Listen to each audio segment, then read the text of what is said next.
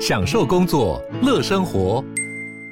就算不在办公室，也能从容应对线上会议。HP Dragonfly 透过专业的 HP Presence 设计，内建降噪及会议快速键，搭配清晰的 Bang & Olufsen 音效，增强音讯及视讯功能。HP Dragonfly 顶级商务笔电，采用 Windows 11专业版，让您在会议中享有最佳的视觉和听觉品质。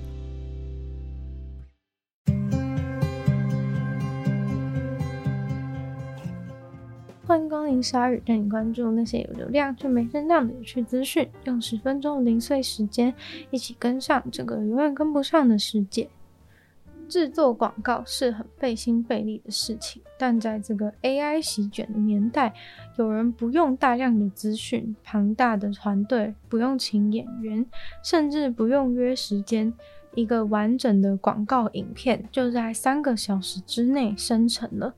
毕竟这个时代，ChatGPT 都能考过一些困难的考试，写的文案比你想三天的还要好，做出美的无与伦比的图片。做一支栩栩如生的广告影片，应该也没有那么困难吧？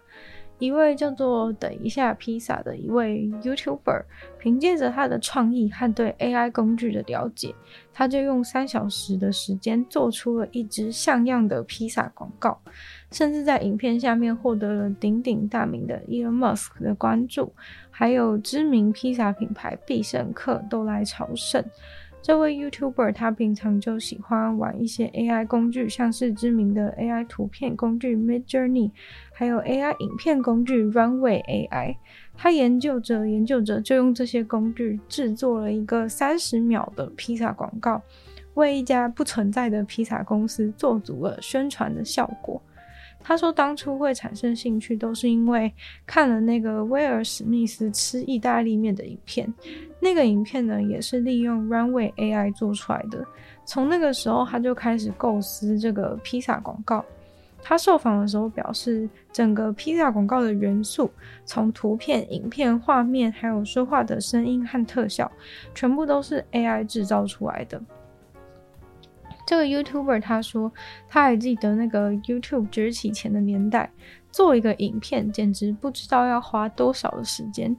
他曾经也在做影片的业界待过，他知道以前的辛苦，光是架设灯光啊、弄麦克风、场景、处理演员，一环接着一环的辛苦时光。现在他在家里竟然三小时就做完了。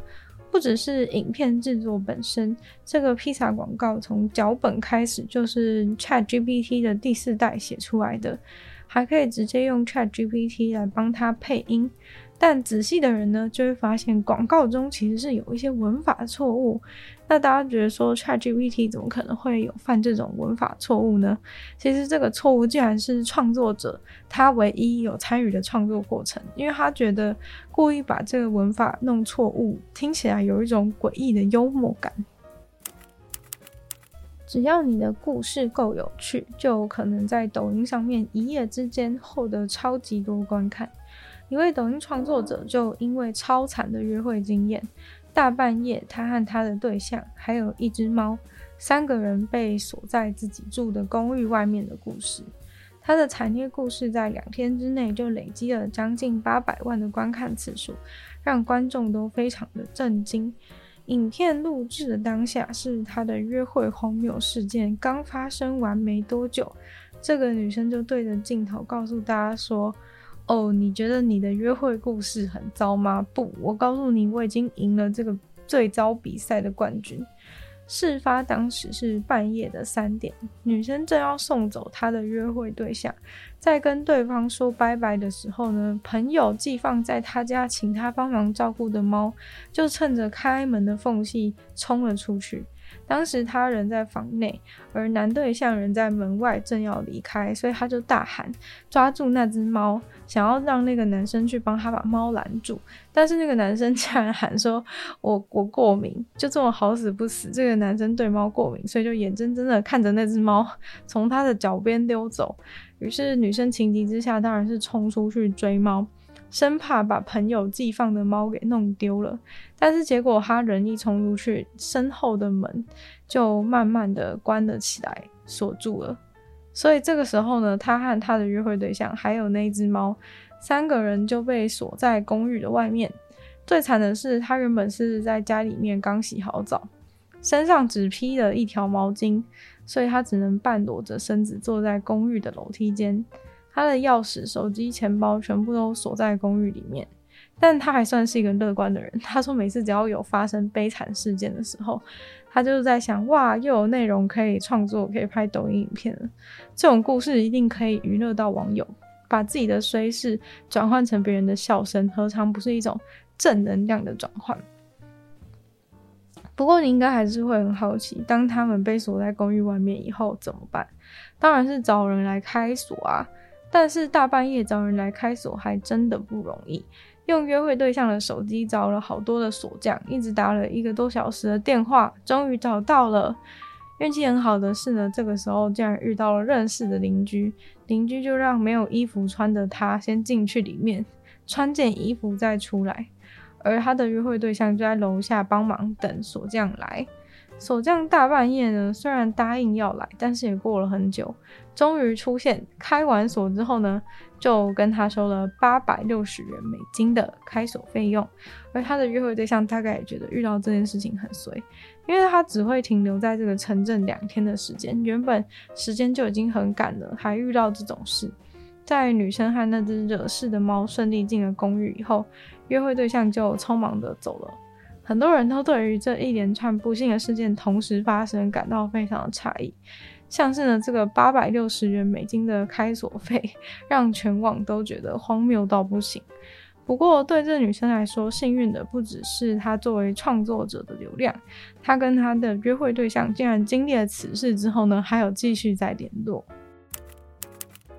还记得之前曾经风靡一时的海象弗雷亚。它在二零二二年的夏天成为很多人特别的回忆，但是由于这只海象亲人的特质以及不断影响到附近渔民的利益，最后挪威政府不顾动保团体极力反对，坚决将这只海象安乐死。然而现在居然有人在奥斯陆看见弗雷亚在睡觉的踪迹，难道有可能是他太爱这个世界死而复生了吗？当然不可能。其实是他现在成为了一尊纪念的雕像，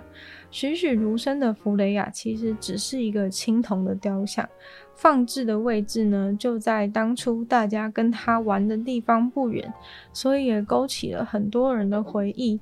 原本六百公斤重的它，现在虽然变成了一只空心的海象，但不得不说，它躺着睡觉的样子不仅很可爱，而且超级真实，完全融入在街景当中。艺术家揭露了这个作品以后，竟然还有人去雕像前面给它献花，真的可见这只海象当时受欢迎的程度。疫情期间广泛使用的亚克力板，曾经让我觉得在拥挤的店里面吃饭，久违的感受到一点点私人空间的小幸福。但是在疫情退去以后呢，店家都纷纷的把这些亚克力板给收起来了。日本电视台实际去访问餐厅，亚克力板都拿到哪里去了呢？结果其实大家都不知道该如何是好，很困扰的堆在杂物间。觉得烦恼的也不是只有餐厅老板，还有订单大幅下降的压克力厂商。在疫情期间，他们突然涌现爆量的订单，现在却门可罗雀。有一间公司不错的方法，就是干脆把压克力板都回收了。毕竟原本当成隔板的压克力其实还很新，尤其压克力其实还有很多其他的应用。回收来的亚克力材料，也许能做成铅笔盒、各种收纳或是吊饰，甚至有网友提议说，其实这些亚克力板也算是疫情时代的见证，不如用这些材料来做一个大型的装置艺术，也不失为对于这独特时代的见证和纪念。今天的鲨鱼就到这边结束了。再次感谢今天赞助的会员：鹰眼大龄男子 James、KU、毛毛、黑牡丹，还有 ZZ。就希望其他愿意去支持鲨鱼创作的朋友，可以在下方找到 Patreon 的链接，里面有不同的会员等级，还有不同的福利给大家参考。那如果喜欢的话呢，可以多多分享出去，更多人知道。或在播 Podcast 帮我留星星、写下评论，对节目成长很有帮助。那如果有其他时间的话呢，欢迎大家去收听我的另外两个 Podcast，其中一个是女友的纯粹不理性批判，没有时间更长主题性内容；另外一个是听说动物，当然就跟大家分享动物的知识。就希望这个十二日可以继续在每周一周跟大家相见。那我们下次见喽，拜拜。